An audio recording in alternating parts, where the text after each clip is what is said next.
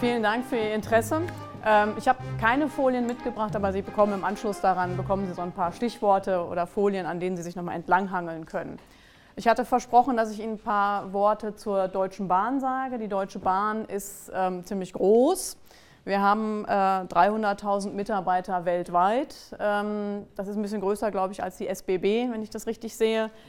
Ähm, wir sind insbesondere mit unserer Logistiktochter DB Schenker in etwa 160 Ländern der Welt aktiv. Also die Frage, ich weiß nicht, da kam sie eben, wie ist das, wenn man weltweit aktiv ist? Das ist schon eine große Herausforderung die Anforderungen aus der Grundverordnung dann auch in die Fläche zu tragen.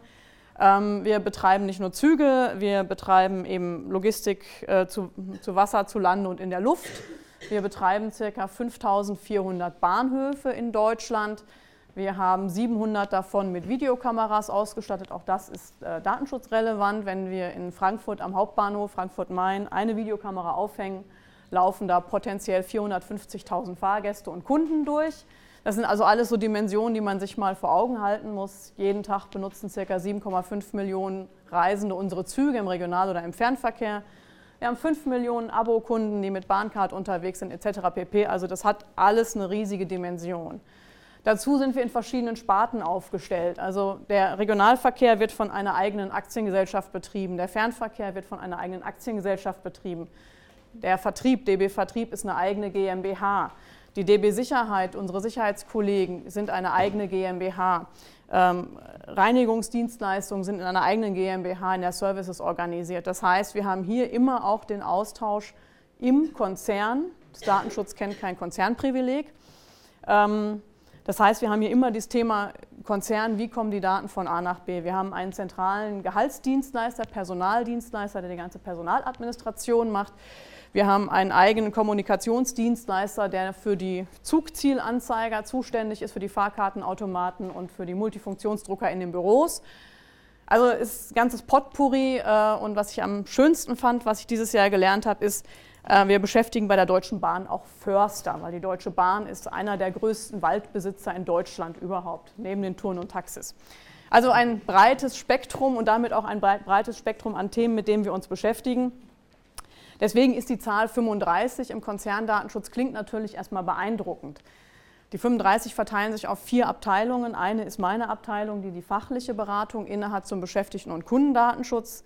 Klammer auf, Kunden ist bei uns alles, was nicht Beschäftigter ist, also auch Lieferanten und sonstige Dritte. Wir haben eine Abteilung, die kümmert sich um Datenschutzaudits und wir haben, und daran sehen Sie die Komplexität der Aufgaben, wir haben zwei Abteilungen, die sich mit dem Management des Datenschutzes beschäftigen. Eine zentral für Deutschland, national, die verantworten Kommunikation, Training, Unterweisung, Richtlinien, Datenschutzrichtlinien, das ganze Datenschutzmanagement national. Und die zweite Abteilung, die sitzt in Essen bei DB Schenker, die kümmert sich um das Datenschutzmanagement international. Die sind gerade dabei, den internationalen Kollegen beizubringen, dass wir jetzt eine EU-Datenschutzgrundverordnung haben, die auch ernst macht, die auch eben tatsächlich solche Gesellschaften betrifft, die nicht in der EU tätig sind. Und das ist eine Riesenherausforderung, das jeweils an den Mann und an die Frau zu bringen. Ich sagte eben schon, wir haben etwa 100 Leute im Konzern, die sich mit Datenschutz beschäftigen, also 35 auf der Konzernebene und circa 100 mal 110 mal 95, die sich in der Fläche mit dem Datenschutz beschäftigen. Das heißt, wir haben eine Fachkraft für Datenschutz bei DB Vertrieb, die hat die Ausbildung und den Kündigungsschutz, den wir ihr als Konzern zugestehen, wie ein betrieblicher Datenschutzbeauftragter nach deutschem Recht. DB Fernverkehr hat eine eigene Fachkraft für Datenschutz, DB Regio hat eine eigene Fachkraft für Datenschutz. Unser zentraler IT-Dienstleister, DB Systel, hat sogar einen eigenen Datenschutzbeauftragten, der bestellt ist nach BDSG. Also das heißt, das ist eine, eine große Organisation, eine weit gefächerte Organisation. Was haben wir gemacht? Als 2012 die ersten Entwürfe zur Datenschutzgrundverordnung kamen, haben wir schnell eine Arbeitsgruppe gebündelt, gegründet und gebündelt dort die Kompetenzen aus Technik und Recht, national und international und haben gesagt, ihr lest immer mit, was da auf europäischer Ebene passiert. Also die haben sich durch die ganzen Dokumente gefräst. Ne? Also erster, Kommissions, äh, erster, erster äh, Kommissionsentwurf, der Parlamentsbeschluss, bis der zustande kam, die ganzen Veröffentlichungen von dem Jan Philipp Albrecht, bis hin zu den Trilogverhandlungen, bis hin dann zur Veröffentlichung. Das heißt, wir waren sehr schnell in der Lage, im Februar, März, als dann klar war, wie denn die DSGVO aussieht, abzüglich irgendwelcher Schönheitsfehler wie Durchnummerierung, konnten wir sehr schnell eine erste Management-Information rausgeben, so nach dem Motto, Achtung, da kommt was, da kommt was auf uns zu, das ist groß, das ist komplex, das wird nicht einfach, aber wir haben es im Griff. Der zweite Schritt war, dass wir gesagt haben, wir brauchen ein Kommunikationskonzept. Und zwar brauchen wir ein Kommunikationskonzept einmal für die eigene Datenschutzorganisation. Sie müssen jetzt also diese 120 Flöhe, ne, diesen Sack von 120 Flöhen hüten und auf Spur bringen und sich dabei gleichzeitig eine Meinung bilden zu all den unbestimmten Fragen, offenen Fragen, die Herr Perli eben auch schon angesprochen hat. Wie sind denn bestimmte Regelungen zu verstehen? Also das lief alles immer und läuft auch heute noch parallel. Das heißt, man liest das, was die Aufsichtsbehörden veröffentlichen, man liest das, was die ähm, Artikel 29-Gruppe ähm, äh, veröffentlicht. Man liest die Fachliteratur, versucht sozusagen den wissenschaftlichen Diskurs so ein bisschen außen vor zu lassen und sich auf die Umsetzung zu konzentrieren. Trotzdem muss man das alles lesen. Dann haben wir gesagt, jetzt müssen wir gucken, welche Schnittstellenpartner haben wir denn im Konzern, die besonders betroffen sind. Da haben wir so eine, man sagt das so schön neudeutsch, Stakeholder-Matrix gemacht. Das heißt, wir haben gesagt, oh, wir müssen auf jeden Fall mit unserer ITK-Organisation sprechen. Wir haben auf Konzernebene, ähnlich wie im Datenschutz, eine zentrale CIO-Organisation geführt von unserem Chief Information Officer die für die IT-Standards und Sicherheits- und Risikomanagementprozeduren verantwortlich sind. Oh, der Vertrieb, ganz große Kundenschnittstellen, große Kundendatenbestände, CRM-Systeme, Webtracking, was auch immer, müssen wir den Vertrieb informieren. Ah, den zentralen Personaldienstleister aber sicherlich auch. Und der von der Kommunikationstechnik, die müssen wir auch informieren. Und was fällt uns noch ein? Und dann kam so eine ganze Latte raus. Dann haben wir uns überlegt, wen beglücken wir mit welchen Informationen. Und das alles immer auch noch in dem Stadium, dass man sich selber Gedanken macht, ja, wie verstehen wir das denn? Auch diese Themen zum Beschäftigten-Datenschutz ist natürlich bei der Bahn ein Riesenthema. Ich weiß nicht, ob das in der Schweiz angekommen ist. Die Bahn hatte 2008, 2009 einen Datenskandal, Mitarbeiterdaten Beschäftigten äh, betreffend, Mitarbeiterdaten äh, betreffend. Und diesem Skandal verdanke ich quasi meinen Job und die neue Datenschutzaufstellung. Das muss man so fairerweise so sagen. Aber es hat natürlich einen gewissen, eine gewisse Brisanz im Konzern. Wir haben im Konzern auch eine ganze Reihe von Betriebsvereinbarungen, die sich mit dem Thema Datenschutz beschäftigen. Das hat also eine gewisse Brisanz und wir müssen uns jetzt überlegen, wie verstehen wir das, was der Herr Perli eben gesagt hat, mit den kollektivrechtlichen Vereinbarungen, wie verstehen wir das denn? Parallel dazu versuchen wir uns äh, zu verfolgen, was der deutsche Gesetzgeber mit dem Bundesdatenschutzgesetz macht. Da hat er jetzt einen neuen Entwurf vorgelegt. Ähm, weil wir auch so ein bisschen in der Not sind, das BDSG, das fällt jetzt nicht weg durch die Grundverordnung, aber das BDSG tritt hinter die Grundverordnung in der Anwendung zurück, der sogenannte Anwendungsvorrang.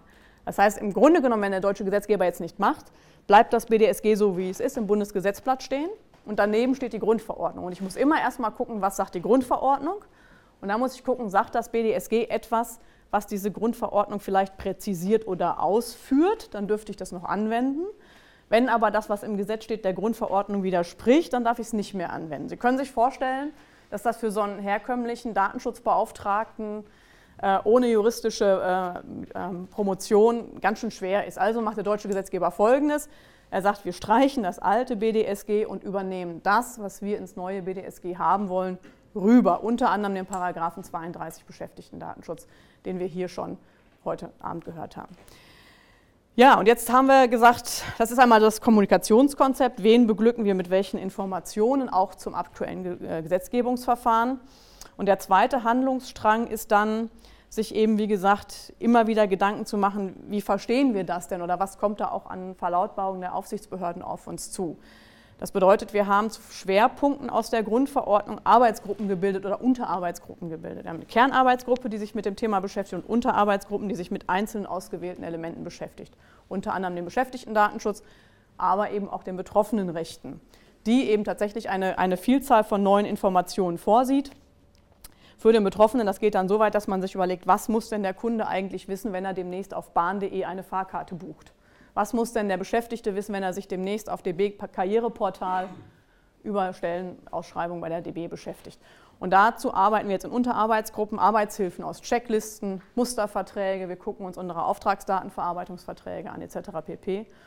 Und nicht zuletzt gucken wir uns natürlich auch unser eigenes Datenschutzmanagement an. Das heißt, stimmt unsere Datenschutzrichtlinie noch? Stimmt unsere Datenschutzorganisation noch? Reicht die personell? Hier kam eben die Frage auf die Schwächung des Datenschutzbeauftragten. Ich halte die Regelung in der DSGVO für Augenwischerei zu sagen, dass nur noch bestimmte Unternehmen einen Datenschutzbeauftragten brauchen, weil das Know-how, was sie brauchen, um die Grundverordnung zu leben und mit Leben zu füllen, brauchen sie sowieso. Können sie auch Datenschutzbeauftragter oben drüber schreiben. Also billiger wird es nicht, sagen wir mal so, es fällt halt vielleicht ein Titel weg. Aber das Know-how und die Kenntnisse brauchen sie. Also das ist mal so jetzt im, im Parforce-Ritt die sozusagen die Herangehensweise der Deutschen Bahn. Wir haben dafür den Begriff sozusagen eingeführt, wir haben den Elefanten in Scheiben geschnitten, einmal längs und einmal quer. Äh, längs eben anhand der Geschäftsfelder und quer anhand der Themen und versuchen das jetzt tatsächlich umzusetzen, wobei wir sehr zuversichtlich sind, dass wir in der Bahn nach dem Datenskandal so viel in der Datenschutzorganisation aufgeholt haben, dass wir gegenüber anderen Unternehmen in Deutschland relativ komfortabel dastehen, weil wir halt eben sehr klar strukturiert sind und das von vornherein schon immer eine hohe Management-Attention seit 2009 hatte. Deswegen können wir sehr stark auf das zurückgreifen, was wir schon haben und müssen das im, An, in Anführungsstrichen nur noch aufbohren, ergänzen, verfeinern, verschönern und ganz wenig nur noch wirklich neu erfinden. Das sieht bei vielen, die heute anders organisiert sind, anders aus. Also die fangen sozusagen hier unten an, zum Teil noch unterhalb des BDSG-Niveaus, müssen sich jetzt hochhangeln zur EU-Datenschutzgrundverordnung. Das ist sicherlich eine, eine, große Herausforderung, aber wir haben ja noch ein bisschen Zeit bis zum 25. Mai 2018. Und äh, was ich auch von den Aufsichtsbehörden in Deutschland höre, ist, dass die im Moment auch noch sehr stark mit sich ringen, wie sie was eigentlich verstehen und wie sie da, also wir rechnen nicht damit, dass am 26. Mai die erste Aufsichtsbehörde einreitet und ein Bußgeld in Höhe von 20 Millionen verhängt. Das, damit rechnen wir nicht ganz fest, aber wir rechnen schon damit, dass die Kunden kritischer werden, die Beschäftigten sensibler werden, was ihre Rechte angeht. Und ähm, um jetzt den Bogen nochmal zu schließen, Transparenzgewinn oder Information Overkill, ich vertrete die These, dass viel von dem, was in der Grundverordnung da, äh, drin steht, eine Menge Papierkram bedeutet, eine Menge Dokumentationsaufwand, den aber die Nutzer im Zweifel nicht zu schätzen wissen, weil sie kennen alle, wie sie mit ihren Smartphones umgehen, akzeptieren, akzeptieren, akzeptieren, ja, annehmen, annehmen, annehmen, ja klar, Hauptsache die App funktioniert, Hauptsache ich komme irgendwie schnell und sicher hier zum zu dem Ort, wo ich hin möchte mache mir keine Gedanken, wo meine Standortdaten hingehen. Ob dieses aufgedrängte Mehr an Informationen wirklich weiterhilft, das war meine These auch in meiner Masterarbeit, die leider völlig überholt ist, weil sie nicht den Endstand äh, berührte. Aber meine These ist nach wie vor, dass man dem Kunden damit mehr Steine als Brot gibt, weil man ihn zuschmeißt mit Informationen und hinterher sagen kann, aber ich habe dir doch alles gesagt, was du wissen wolltest. Ist ja selber schuld, wenn es nicht liest. Das ist so ein bisschen meine These, mal abseits jetzt der der reinen Umsetzungspraxis bei der Deutschen Bahn. So, ich gucke mal auf die Uhr. Ich glaube, ich liege ganz gut in der Zeit, habe ein paar Minuten rausgeholt. Stehe also vor Plan, wie wir bei der Deutschen Bahn sagen. Ich weiß nicht, wie die SBB sagen. Ähm, stehe also für Fragen also noch zur Verfügung.